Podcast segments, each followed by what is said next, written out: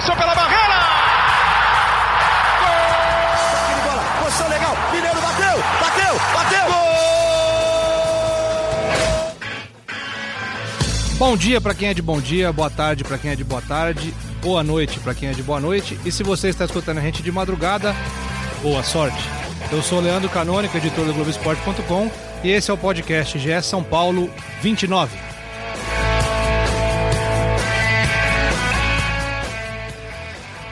E vamos começar hoje com a energia lá em cima. A gente trouxe aqui todo mundo que participou da cobertura do São Paulo nessa semana, semana de representação, semana de recomeço, né?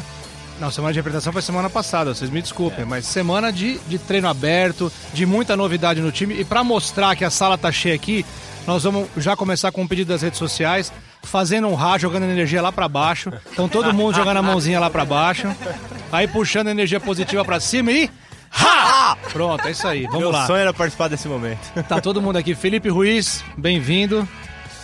Obrigado, grande Landroca. Uma honra. Que esquecer de falar. Uma honra. Uma honra estar aqui participando. Eduardo Rodrigues, setorista do São Paulo. Fala, Leandroca. Fala, galera. Gabi, Felipe Ruiz. Marcelo Razan tá atrasado, né? Eu... É impressionante, cara. Eu não aguento mais. Eu diz vou embora. foi Uber, diz que foi Uber. Eu vou embora. Eu vou embora. A gente combina uma coisa e ele já muda de novo. Não era para falar do Razan, mano, ele não chegou. Ixi. Ele fala da Gabi sem eu ter apresentado a Gabi. É. Seja bem-vinda, Gabriela Ribeiro, que também esteve em Cotia essa semana vendo tudo que tem de novo do tricolor. Estive sim. Bom dia, boa tarde, boa noite, boa sorte para todo mundo. Muito boa bom. sorte para São Paulo nessa temporada também, né, Leandroca? Estive em Cotia, estou aqui hoje, vamos falar bastante sobre essa reapresentação. Então vamos inverter a ordem natural das coisas. Primeiro, o cavalheiro Eduardo Rodrigues falando da semana aí do tricolor. Vai lá, Edu, manda bala. Peço desculpas aí, é porque a gente começou num ritmo tão animado e eu me empolguei. É, a torcida já tá acostumada, até um amigo ontem no Twitter brincou, falou, Edu, vão colocar mais um dia para fazerem um roteiro para você estragar em menos de 10 minutos. Ou seja, hoje demorou 30 segundos. 30 então, segundos. É, faz parte. É mas... que o pessoal não te viu dançando, porque não é, tem vídeo aqui. É, tá vendo? Mas um dia terá vídeo, a gente vai ter isso aí, vai ter uma live aqui no nosso podcast. Mas enfim, falando agora, vamos lá falar do tricolor paulista. O tricolor que se reapresentou na semana passada, já faz uma semana de treinos aí, que na verdade completa na quarta-feira uma semana de treinos. E muita coisa aconteceu durante esse período. A começar, vamos começar ali pelas, pelas lesões, que são. Foi um, um caso que em 2019 mexeu com São Paulo demais. Foram 48 problemas médicos em 2019 e em 2020 a gente já registra dois. E aí, vamos lá, não é por culpa do São Paulo esses, essas duas lesões. A primeira foi do Gabriel Sara, é, o quinto metatarso, ele vai passar, passou por uma cirurgia pé esquerdo, né? do pé, pé esquerdo, esquerdo, pode ficar até três meses fora. Uma baixa importante, era um jogador da base que vinha é, podia ter alguma chance ali no meio de campo do São Paulo, e aí pode perder três meses. E a outra baixa, que é pior, um pouco pelo tempo que ele vai ficar parado, é do Valse, estava com a seleção olímpica, e aí é, ele teve um problema no joelho, pode ficar de seis a oito meses fora. Era um zagueiro que também poderia ganhar alguma oportunidade, e infelizmente aconteceu essa fatalidade com ele, e não vai poder é, estar aí à disposição nos, nos próximos pelo menos seis meses. Muito bom. Aproveitando, Edu, eu quero. Uh, é... Peraí, gente, que tá, tá, a gente tá. Você vendo que a gente tá pipocando aqui? É porque o Razan chegou atrasado. E aí nós estamos tendo que mudar as cadeiras de lugar, aí vai um para lá, outro para cá. Então tá um pouco complicado. Então, já para colocar o Razan no assunto, seja bem-vindo, Razan. Vou te colocar na fogueira. Eu quero que você traga uma novidade. Você vai falar uma novidade pro torcedor tricolor É agora. que novidade ele se atrasar não é muito, né? Desculpa aí, galera, pelo atraso. Tudo bem? Todo mundo ligado no podcast de São Paulo. Eu não sei até agora o que, que vocês falaram para saber não, se é novidade é escuro, ou não. É no escuro, é no escuro. É, mas uma coisa que muita gente tem perguntado nessa semana para mim, acho que pro Edu também, é, desde que a informação foi publicada, é sobre o Iturbe. Jogador do Pumas, argentino. Muito bom, começou É, quente, isso aí, foi bem. Se ele vem ou não vem para São Paulo, se tem alguma coisa. O que a gente apurou é que foi um jogador oferecido, nada mais do que isso. Assim como outros tantos já foram oferecidos, e nessa época a gente sabe que isso acontece muito. Por exemplo, o Thiago Galhardo, que era do Ceará e foi para o Internacional, também chegou a ser oferecido para São Paulo durante essa janela Bom de jogador, mercado. né? De fim de ano, Jogador também não andou. Então, assim, sobre o Iturbe, só foi oferecido e não passou disso. São Paulo não monitora. É, não foi atrás para buscar informação, não tem negociação, não tem, pelo menos a informação que a gente tem é essa. Não sei se o Edu sabe mais alguma coisa a respeito disso, é essa informação que eu tenho sobre YouTube oferecido e nada mais. Por essas e outras que eu sempre digo que o Razão é o repórter que pensa mais com a razão do que com a emoção. Porque se ele fosse um cara de emoção, ele já tinha publicado essas coisas. Ele foi lá, apurou, usou a razão e tá aí, chegou bem, chegou atrasado, mas chegou em cima do laço. Edu, continua, você estava falando do Valse. É, o Valse, então, é, como, como eu falei, de seis a oito meses, é, pode ficar fora aí é uma perda importante. E aí o São Paulo analisa a possibilidade de repatriar, de pegar novamente o Rodrigo, que tá, está emprestado ao Portimonense de Portugal. Rodrigo Freitas, né? Rodrigo Freitas, 21 anos, era parceiro do Valse na base. É, e aí, o, ele, no momento da assinatura do empréstimo, estava previsto que o São Paulo podia pedir o retorno dele a qualquer momento. Diante dessa circunstância, o São Paulo analisa, não é que vai pedir, mas analisa. Enquanto isso não ocorre, o Luan vem treinando na zaga.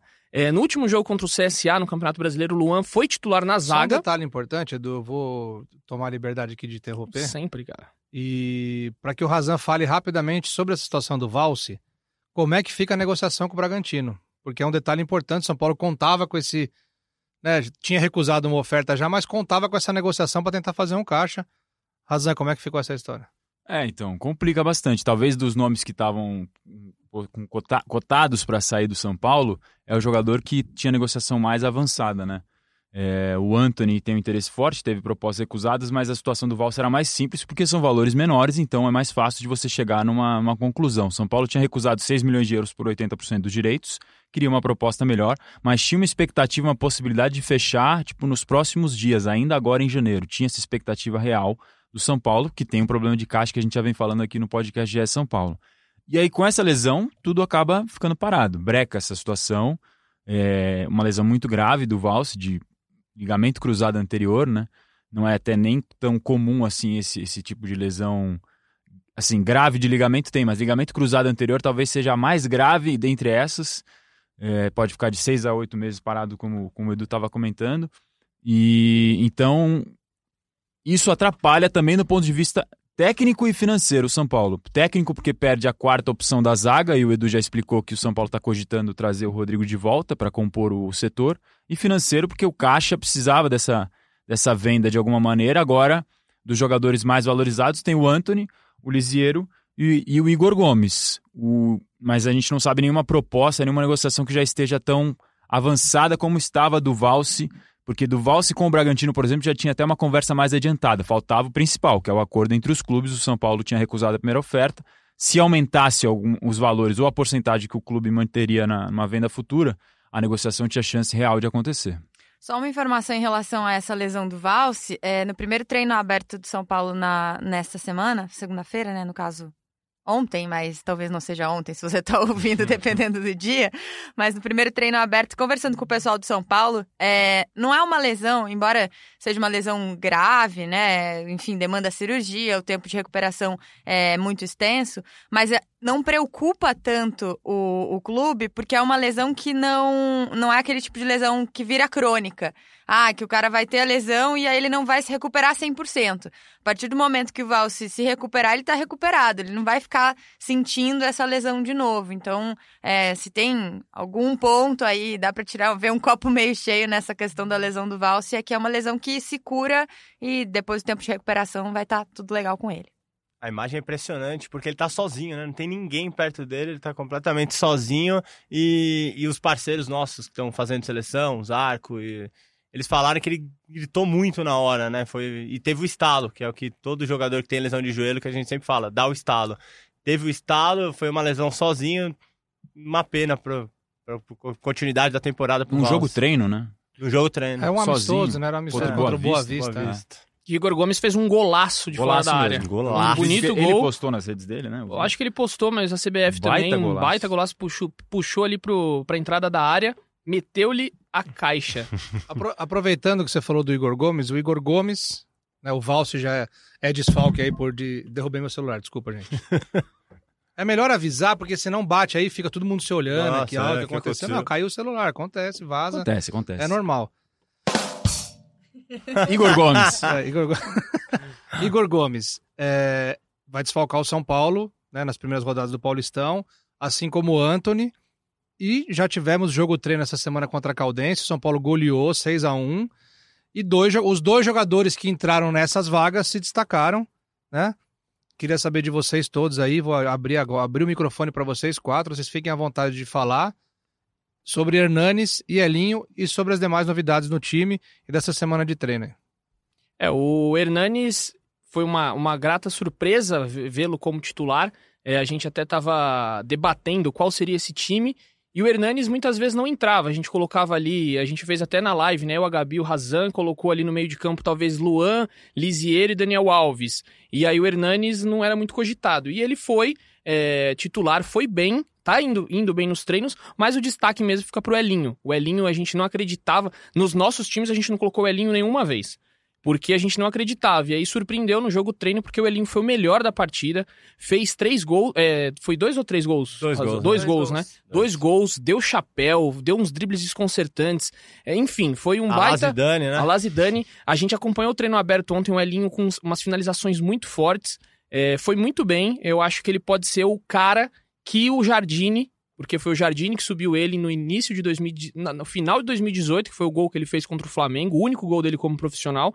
Eu acho que 2020, quem sabe ele pode ser o, o Jardine Elinho. era da comissão técnica, o técnico era o Agui. Não, mas quem subiu, o, o Jardine terminou aquele Brasileirão como sim, treinador. Sim, mas o, o, jogo que o, que o... Contra o Flamengo, era, o, Flamengo era o Aguirre. Era o Aguirre já. Obrigado, Leandro. Leandro já não ainda. Você é por isso que você é demais. Então, é, quem sabe o Elinho, colocando a cabeça no lugar, pode ser o Elinho que se esperava dele em 2019. Ele começou de titular o ano, o, o Anthony não era nem cogitado e o Elinho subiu antes do Anthony. O Anthony terminou em alta e o Elinho totalmente embaixo. Então, a grata surpresa é o Elinho. É, o Elinho, o São Paulo está se surpreendendo positivamente com ele nos treinos. É... Ontem conversei com algumas pessoas também, me falaram que está acima da expectativa. Realmente, talvez seja. É que é cedo também, né? Tá começando a pré-temporada, mas desses primeiros dias de treino, talvez acho que seja a maior surpresa positiva do São Paulo. É, é o jogador com características que mais se assemelha do Anthony. Os dois disputaram posição quando André Jardine era o técnico do São Paulo na pré-Libertadores. O Jardine chega a testar o Anthony no lugar do Elinho. O Elinho era o titular. Ele testa o Anthony, não gosta no jogo anterior ao primeiro contra o Talheres, e aí acaba decidindo por usar o Elinho no jogo que era o jogo do ano do São Paulo na Libertadores. Então ele foi titular no maior mata-mata do ano passado e terminou o ano sendo usado na base para ganhar ritmo, porque não estava jogando. E o São Paulo não queria deixar o jogador se desvalorizar, começou a usar ele na base e ele teve atuação apática na base. Em um dos jogos que ele entrou, o São Paulo considerou ele apático, como assim, um jogador que já está saciado com a fome, já, já não tem muito que. Como se já fosse um cara consagrado no futebol. E não tinha conquistado nada e ainda não conquistou até hoje. E, e aí o, o Fernando Diniz teve conversas com ele, o Fernando Diniz que é psicólogo de formação, não só com ele, costuma ter com vários jogadores de forma particular, mas conversou com o Elinho é, e é um jogador em quem eles apostam para 2020 para tentar recuperar, porque é um ativo do São Paulo e, e, às vezes o torcedor, sem paciência, nessa aí já entra todo o contexto da fila de sete anos, acaba queimando um garoto que pode ter valor no futuro, porque a fase tá ruim, o cara não joga dois, três, quatro, cinco jogos bem, realmente é difícil da, do torcedor ter paciência. Mas acho que é um cara que é bom pro São Paulo ter no elenco. Esse papo de que muito, muita gente fala, né? A gente que trabalha com isso, a gente vive ouvindo, ah, é verdade que falaram isso, é verdade aquilo, é verdade aquilo outro, que dizem na base do São Paulo que o Elinho, em, em determinado momento, acharam que ele tinha mais talento do que o Anthony. Sim, é verdade isso? É verdade. Eu já ouvi isso é, dentro e fora do São Paulo que algumas pessoas enxergavam mais talento, mais qualidade no Elinho do que no Anthony. Aquela jogada característica dele, que é até que ele faz o golaço contra o Flamengo, quando ele estreia, ele fazia isso toda hora na base. Assim, era uma jogada.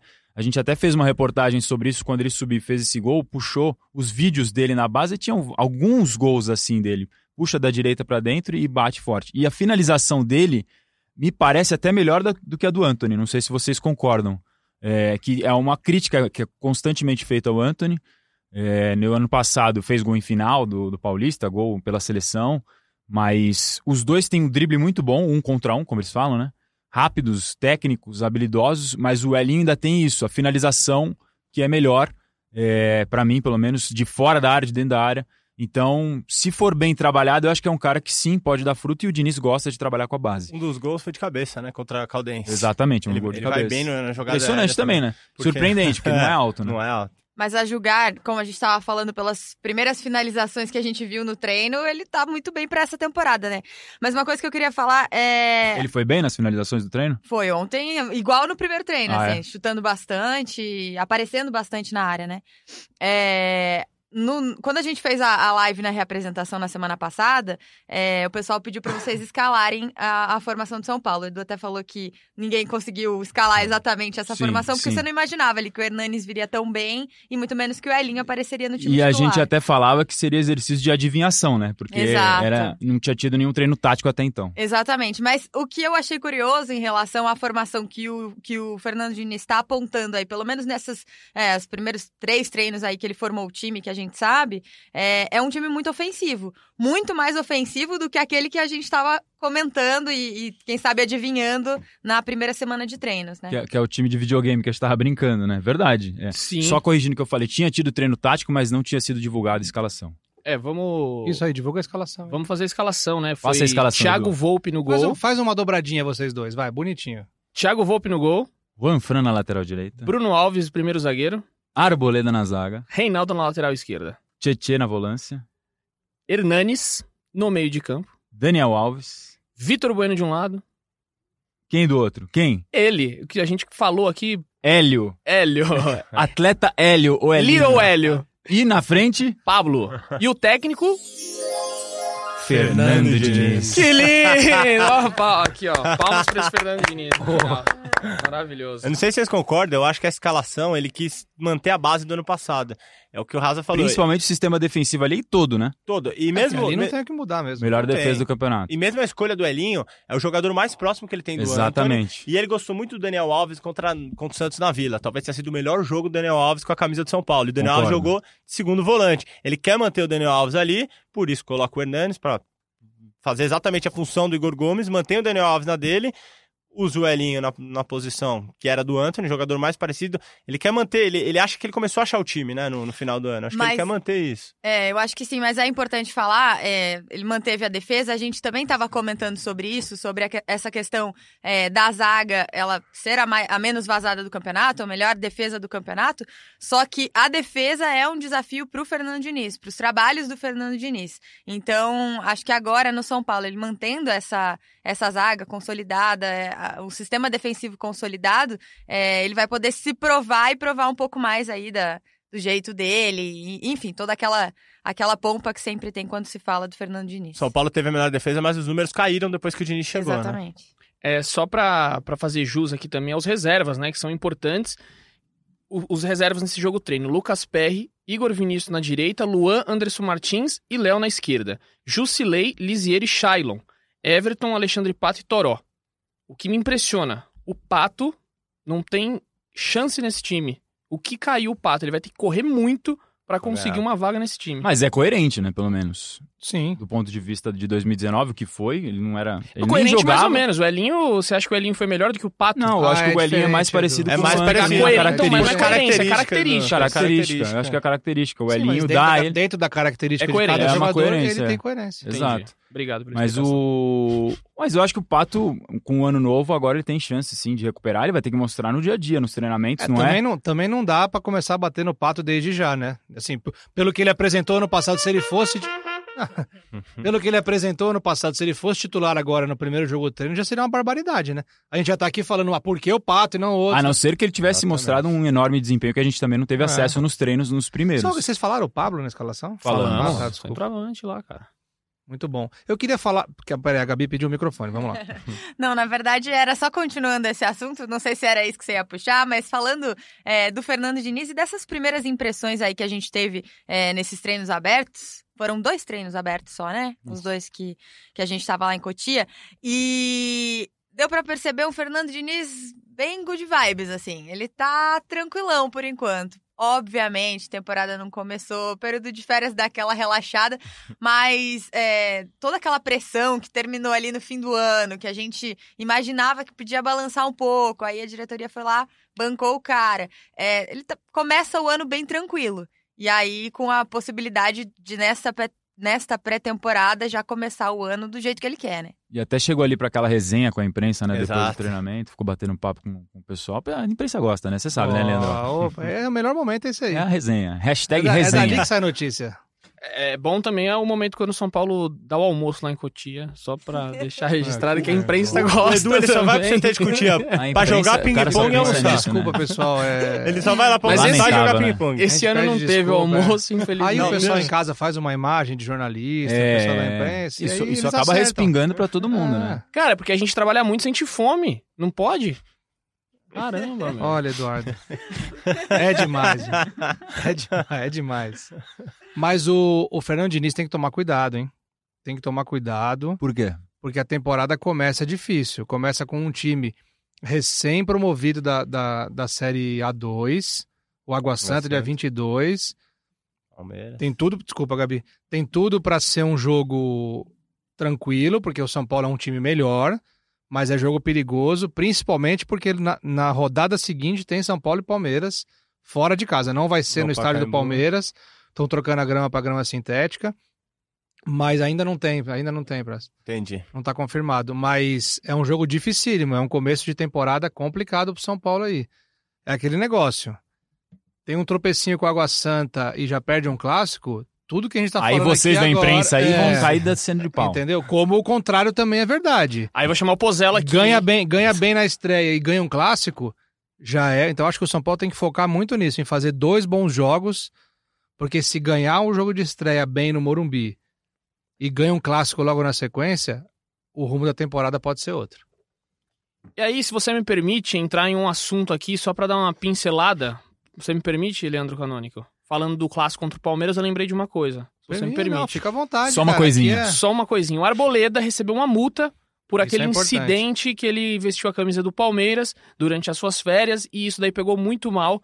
O São Paulo conversou, Raí, Lugano e Alexandre Pássaro foram lá numa salinha, conversaram com ele e entenderam que foi mais uma ingenuidade do que uma irresponsabilidade.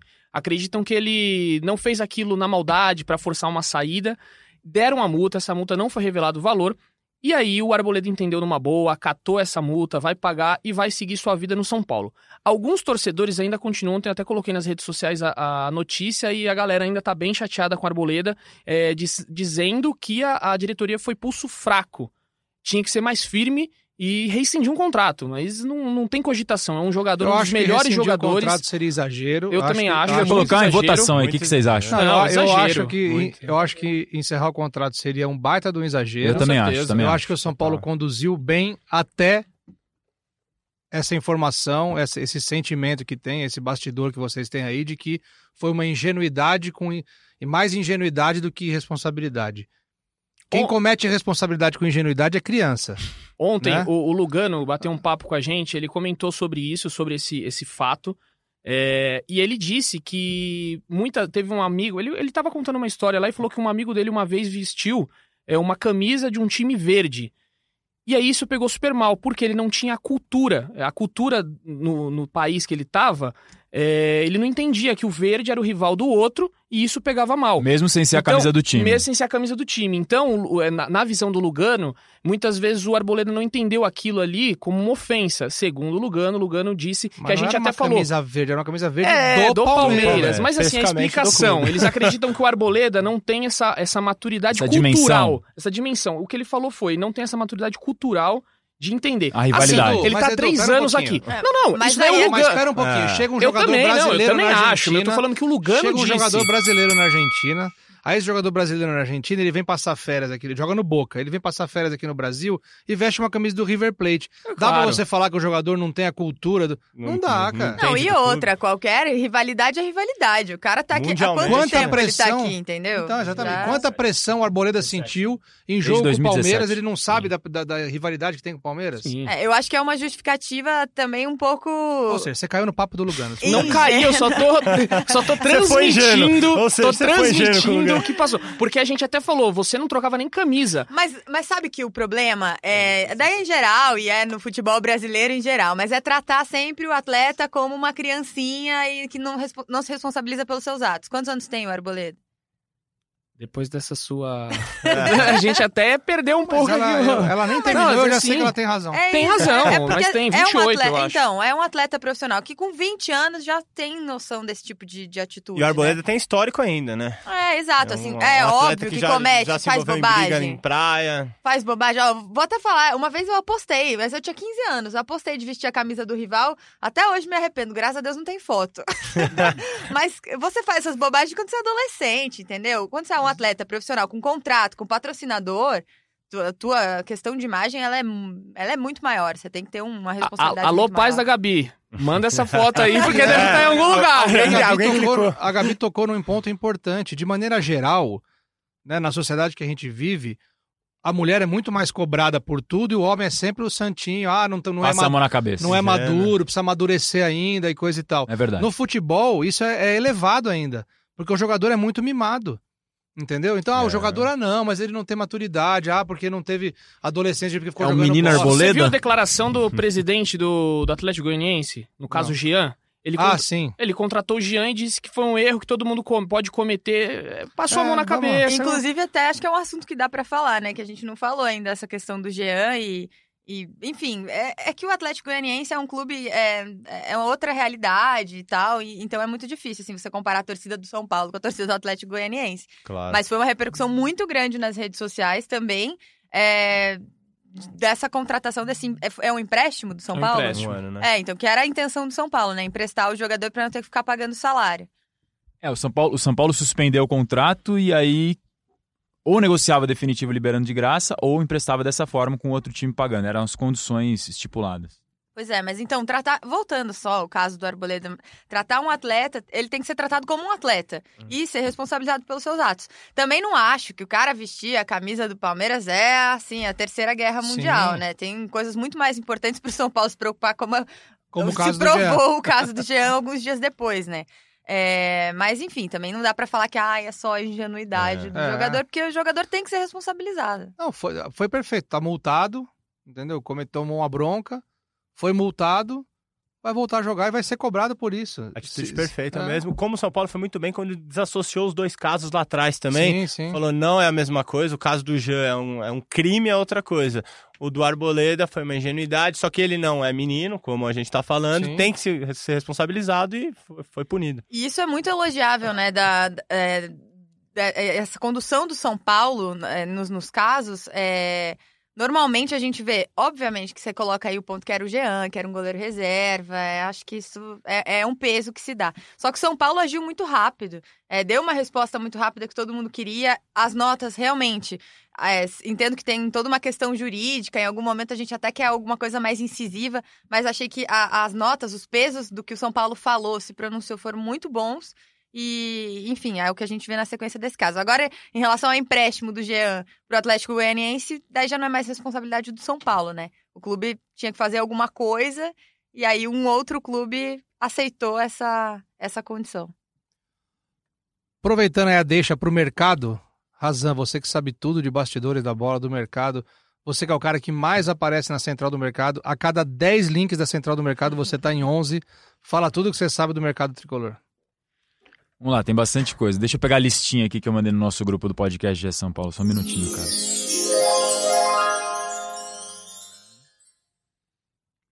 Vamos lá, para quem não lembra, né, ou estava desconectado, sem internet, alguma, bastante coisa aconteceu. Pode estar na caverna, tem sempre essa possibilidade. o Hudson foi emprestado para o Fluminense por um ano, já foi apresentado, já fala como jogador do Fluminense, já está treinando lá. Empréstimo de um ano.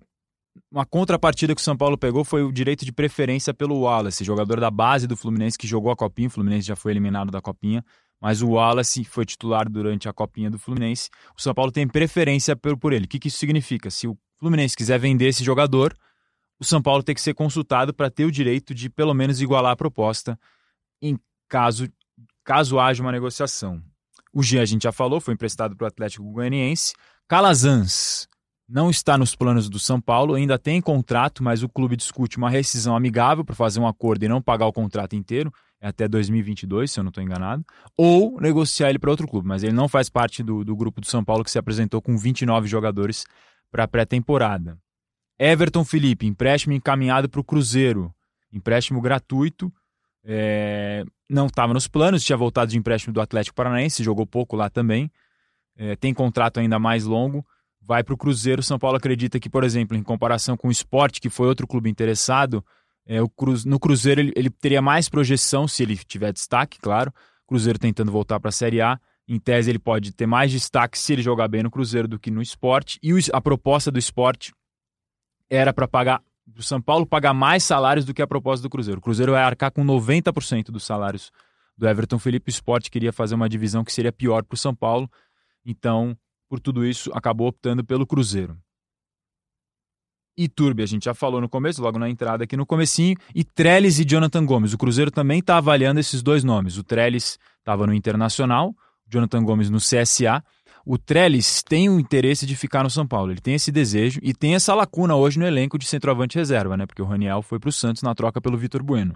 O Trellis inicialmente tem interesse em ficar no São Paulo, mas as sondagens até esse interesse do Cruzeiro não haviam chamado a atenção do Trellis. Então, o Cruzeiro está avaliando esse nome, o São Paulo apresentou uma lista com alguns nomes, o Cruzeiro gostou do Everton Felipe, esses outros dois inicialmente foram bem avaliados, mas o Cruzeiro ainda analisa se vai avançar ou não. O Jonathan Gomes chegou a ter mais sondagens de clubes que vão disputar Libertadores, Guarani, do Paraguai, enfim, outros times até do Nordeste aqui do Brasil, mas ainda também nada andou. Se nada acontecer com esses outros jogadores que estão emprestados, mas que voltam de empréstimo, mas estão fora dos planos, inicialmente a previsão era que eles se apresentassem nos próximos dias, dia 18, se eu não estou enganado de dia cabeça. 18, exato. É isso, né, Edu?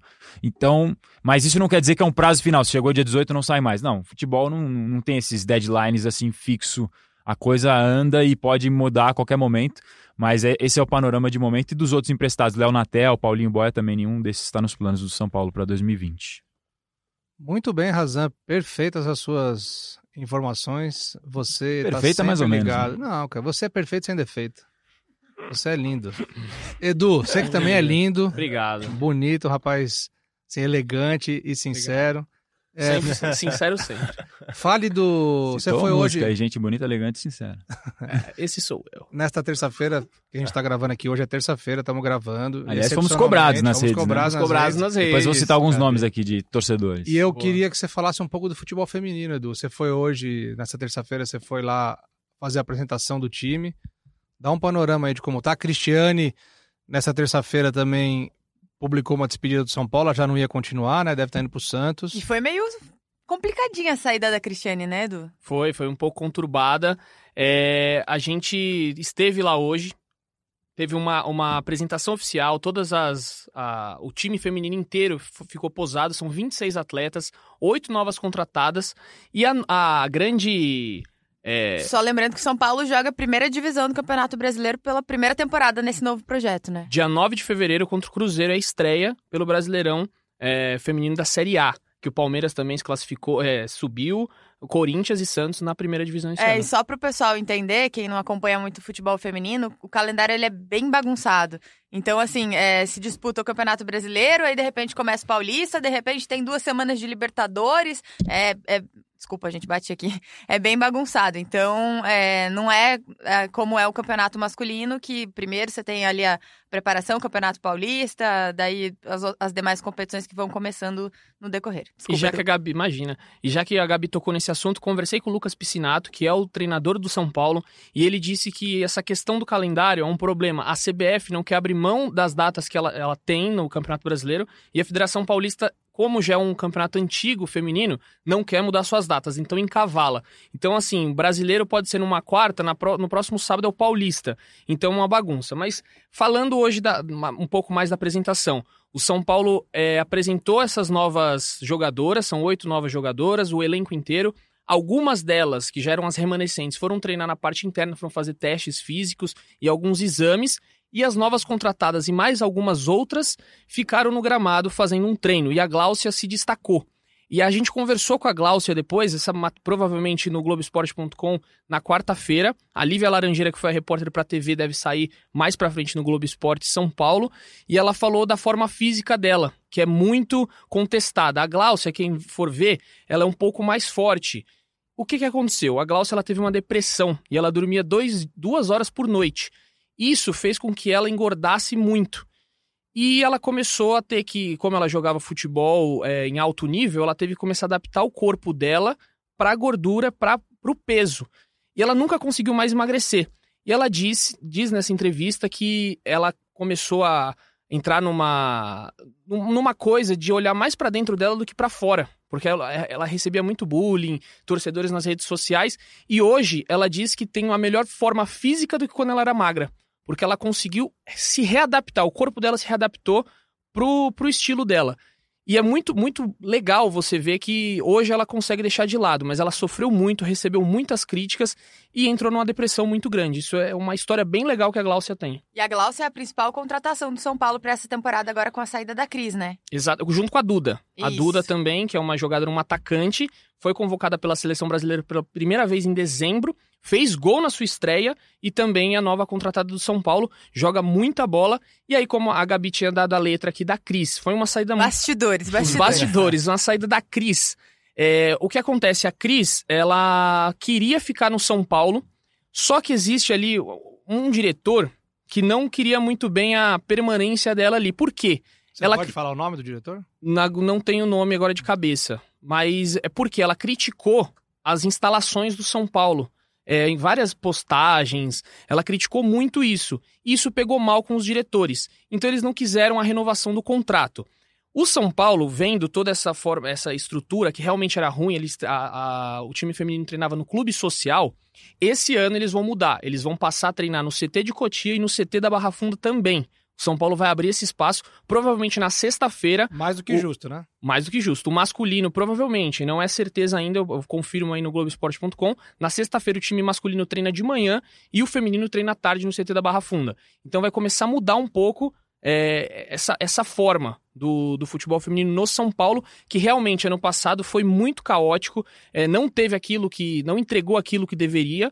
E querem mudar para 2020 porque tá crescendo muito o futebol feminino, tem muita gente boa nesse campeonato brasileiro. É, mas apesar disso tudo, eu acho que o São Paulo fez uma excelente campanha Sim, no passado. Não total. só subindo, sendo campeão da Série A2, foi campeão da segunda, segunda divisão, se a gente pode chamar assim. Conseguiu a vaga pra primeira divisão e chegou na final do Campeonato Paulista também contra o Corinthians, Sem a Cris. campeão. Na, em- na maior parte do campeonato sem a Cris, que ela estava É. lesionada. E, E, as- a Cris ficou só seis meses ali no São Paulo, né? É. Foi mais ou menos ela isso. teve cinco jogos só pelo São Paulo, foi muito pouco. É. E aí, o São Paulo era levado pela, pela Ari e pelo Otília, que trocaram São Paulo pelo Palmeiras. E só para o pessoal entender também, é, falando do CT da Barra Funda, é, é um dos.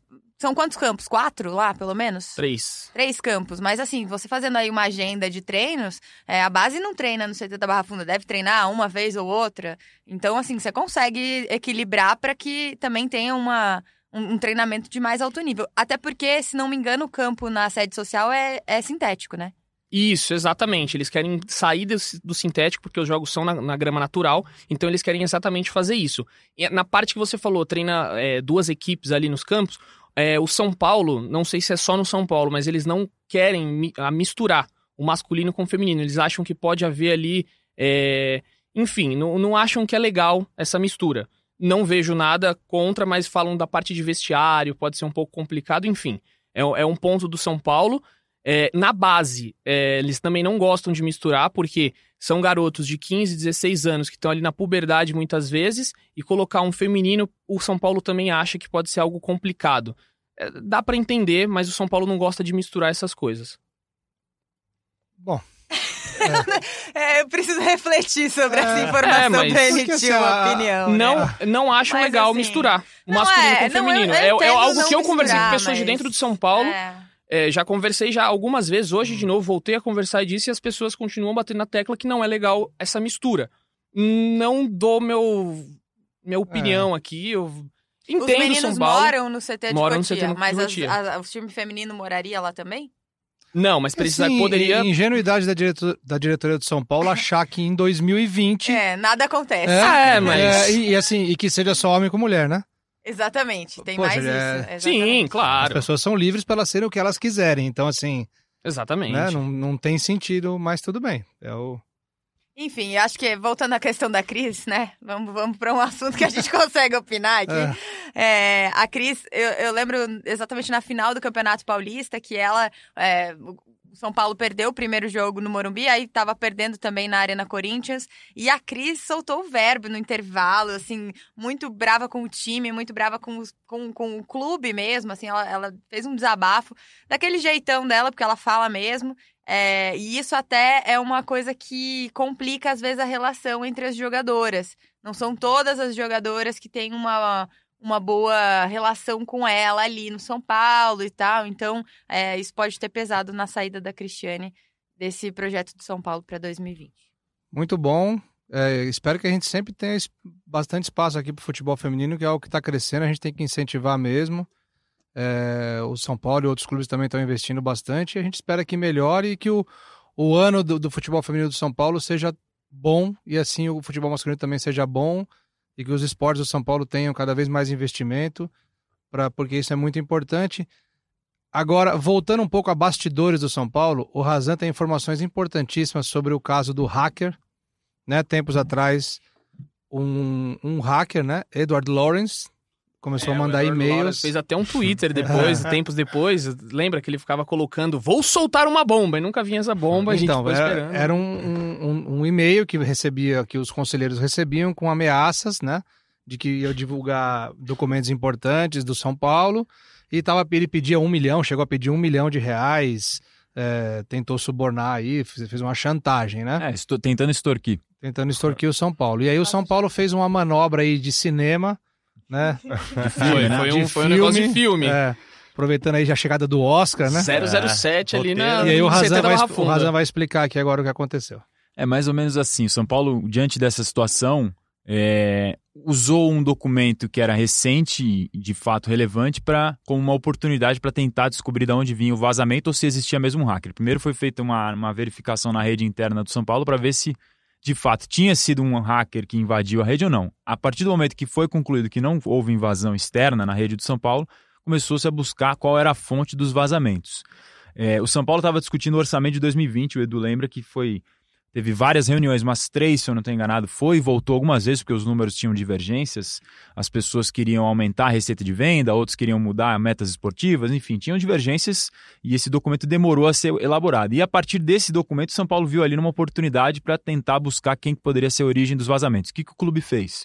Pegou esse documento, que é um documento extenso, com várias páginas, e fez marcações propositais, adulterou em várias partes do documento, marcações personalizadas para usá-las e mandá-las a pessoas diferentes para saber, identificando com alguns erros de português ou de acentuação, de roteiro, né? qual pessoa que ia receber aquela, aquela informação. Então, por exemplo... É pessoas da diretoria, né? Da diretoria, conselheiros e da diretoria. Foram 10 pessoas, se eu não estou enganado, de cabeça. Então, por exemplo, aqui a gente está... Estamos em seis. Aí, para o documento, para o Eduardo, eu mandei um erro na palavra é, estádio, que foi um. Estádio, tira o acento, acento do A. Do, do Felipe Gomes Ruiz, no nosso prazo, eu mandava com um erro, no, tirava o acento circunflexo de alguma outra palavra. E assim por diante. ponto final. Gente, Faltava eu queria ser a pessoa que fez esse negócio. Exato. Imagina que divertido é, seu trabalho do dia. Sensacional. Exato. E aí o São Paulo fez essas marcações. É, mandou para diretores para diretores importantes do clube, conselheiros do membros do conselho de administração e também para o vice-presidente Roberto Natel. É, na marcação do documento do vice-presidente Roberto Natel, a palavra prêmios estava escrito errado de, de forma proposital, com, sem o acerto, acento circunflexo, Prêmios Campo Paulista, Campeonato Paulista. É, como o São Paulo prova que esse documento era o que ele mandou e não foi adulterado depois? Porque antes de mandar, o clube registrou em cartório os documentos com as adulterações para mostrar o original e comparar o que porventura viesse no e-mail que eles esperavam que fosse vazado. E foi. Eles compararam depois, diante de um escrivão e de um advogado, enfim, com pessoas mostrando que aquele documento adulterado que foi enviado para o Roberto Natel era o mesmo que foi vazado pelo suposto Edward Lorenz, o suposto hacker que pedia um milhão de reais para não revelar documentos internos do clube. A partir disso, o clube fez essa investigação interna e aí o UOL publicou essa reportagem, a gente confirmou a informação, a gente estava em cima dessa informação, mas não tinha os documentos, né? O UOL publicou os documentos. Eu conversei com o Roberto Natel, vice-presidente do São Paulo, para perguntar para ele se ele confirmava ou não o vazamento. Ele estava bem tranquilo, disse que não foi ele que vazou nada. É, cogita que possam ter invadido a rede dele, porque disse que a esposa, os filhos e familiares dele receberam e-mails relacionados ao São Paulo e são pessoas que não têm nada a ver com São Paulo, com documentos parecidos a esses que o hacker está mandando. O hacker manda, o suposto hacker, como você falou, Leandro, desculpa, Gabi. Ele mandava um e-mail para um mailing de mais de 200 pessoas, que são os conselheiros do São Paulo, e várias outras pessoas recebiam esses e-mails. Então, o Roberto Natel não descarta essa possibilidade da rede dele ter sido invadida. Ele nega que ele tenha vazado qualquer coisa e disse que vai contratar um advogado porque estão fabricando essa. tentando incriminá-lo para querer expulsá-lo do clube. Para quem não sabe, o Roberto Natel é rachado com o presidente Carlos Augusto de Barros e Silva Leco. Os dois estão rachados há alguns anos já, politicamente são totalmente opostos. É, o Natel já, já se uniu com gente da oposição, enfim, e agora é um ano eleitoral. São Paulo vai ter eleição no final do ano, o Leco não pode se reeleger. É, tudo isso no caldeirão político vai acabar interferindo de alguma forma, porque os dois são adversários políticos, os dois estão na mesma direção, e um caso desse é mais um caso, um escândalo, digamos assim, que chama atenção para o lado negativo do São Paulo, que é a parte policial, e não é a primeira vez que está tendo esse tipo de notícia no, no clube. É, agora vamos ver como é que vão ser os próximos passos. É, em tese, isso tem que ser enviado para o internamente tem que ser enviado para o Conselho de Ética para ter uma avaliação, se é que a investigação já terminou ou não, isso a gente não tem certeza, se podem ter outros passos. E aí, se depois que essa investigação for concluída e o Conselho de Ética avaliar que alguém cometeu algum erro ou não, vai ter uma votação ou não, aí para ver qual vai ser os próximos passos, se vai ter alguma punição ou não. Mas é um caso realmente completamente alheio ao que a gente está acostumado de noticiar no futebol.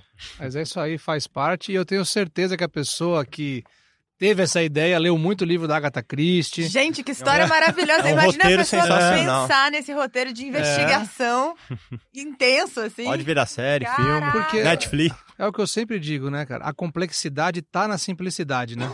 Porque assim, parece simples agora, né? Você ouvir falar, pô, por que eu não pensei nisso? E as ideias geniais, todas elas você pensa isso. Como eu não pensei Mas nisso? é meio gênio do mal, é né? isso, né? Imagina essa pessoa stalkeando alguém. É, E só mais um caso, né? São Paulo que já teve a Idar, sim. né? Iago, caso Iago Maidana, a namorada dele, a Cirina, que tinha Sim, vários né? contratos. Teve, teve o caso do, do show também, de, do, do YouTube, se eu não estou enganado, Show teve U2, desvio de, de, de verba nos ingressos, venda falsificada, enfim.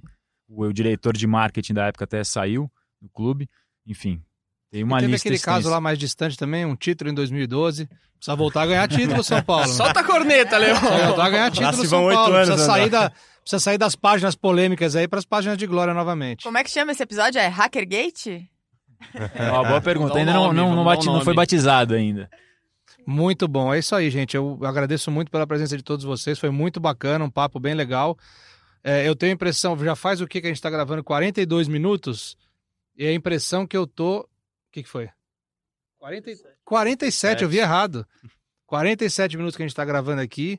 É, e parece que foram 10, 15 minutos. Portanto, tão bom que é o papo. Agradeço aqui Felipe Ruiz, Valeu, Leandroca. Eduardo Rodrigues, Um beijo no seu coração. Marcelo Razan.